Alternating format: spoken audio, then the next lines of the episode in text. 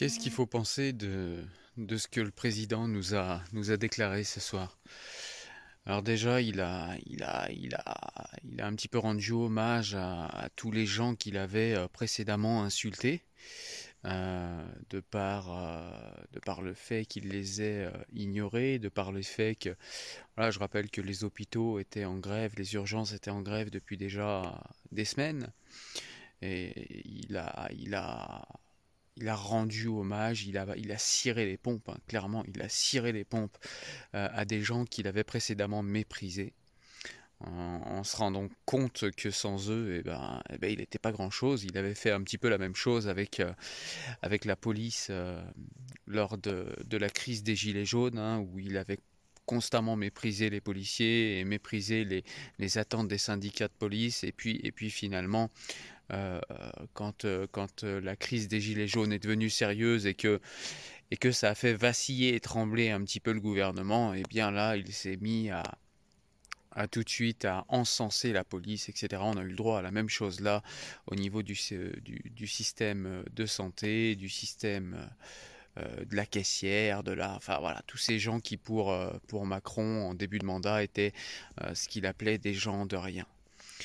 On a eu également euh, euh, des, petites pirouettes, les pirouettes habituelles d'Emmanuel Macron, c'est-à-dire en gros euh, les masques pourraient, être produits pour tout le monde et il va falloir impérativement porter des masques parce qu'il faut éviter de, postillonner partout, etc alors que eh bien, la porte-parole du gouvernement, donc le gouvernement, nous expliquait il y a quelques semaines que en fait le masque était euh, inutile, voire dangereux dans certains cas, donc euh, qu'il fallait pas, il fallait pas le il fallait pas le porter.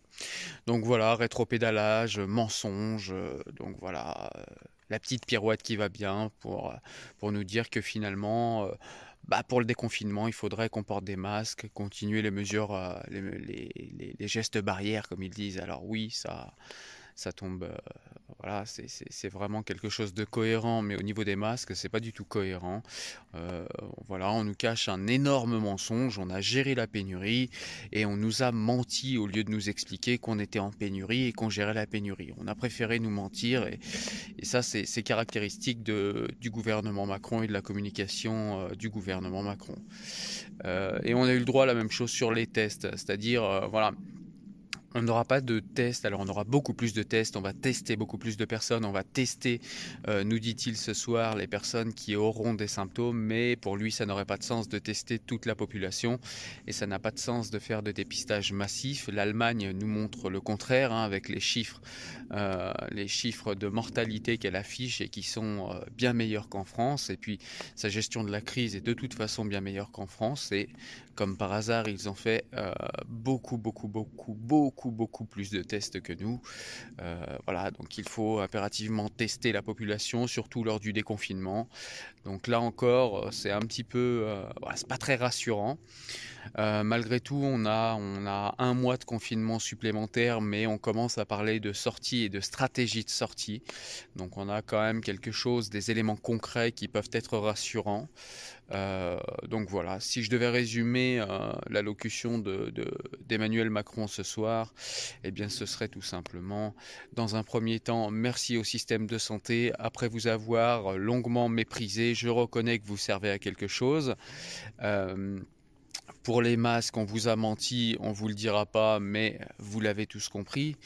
Pour les tests, eh bien, on est en train de faire la même chose, mais voilà, on peut pas faire autrement, on gère la pénurie. Et euh, on a une date de déconfinement, si vous êtes sage et si vous êtes de bons citoyens, euh, qui sera au 11 mai, mais on ne s'interdit pas de le reculer euh, en fonction des chiffres. Donc ça, ça paraît naturel. Il n'y a aucun problème avec ça. Et, et pour finir, eh bien, la fameuse union sacrée de tous les Français, etc., qui ne sont plus désormais classés comme des gens de rien et des gens qui servent à quelque chose et des gens qui ont qui ont le costume et qui ont bien travaillé, etc. Donc là, on est vraiment, c'est l'union sacrée. Pourquoi pas, ça peut, euh, voilà, ça peut être vraiment quelque chose. Euh. Alors il nous dit qu'il y aura des choses à repenser, etc. Que euh, au niveau de l'hôpital, il y aura des choses à regarder. Alors est-ce que Emmanuel Macron, le libéral, se rendrait compte que, les services publics servent à quelque chose et que le néolibéralisme n'est pas forcément l'alpha et l'oméga de de ce qui tient debout une société, surtout quand elle doit faire face à des elle doit, faire face pardon, à des crises euh, majeures. Euh, voilà, donc c'est ce que je retiens moi de, l'intervention de notre président ce soir quelques mensonges, quelques éléments concrets, et ça fait quand même malgré tout euh, plaisir, parce qu'on se dit que, eh bien, on voit quand même un petit peu le bout du tunnel. Un déconfinement se profile, alors même si ce ne sera pas forcément le 11 mai, on, a une date et on voit que ce sera pas forcément très loin du 11 mai, donc c'est plutôt, une bonne chose. Voilà.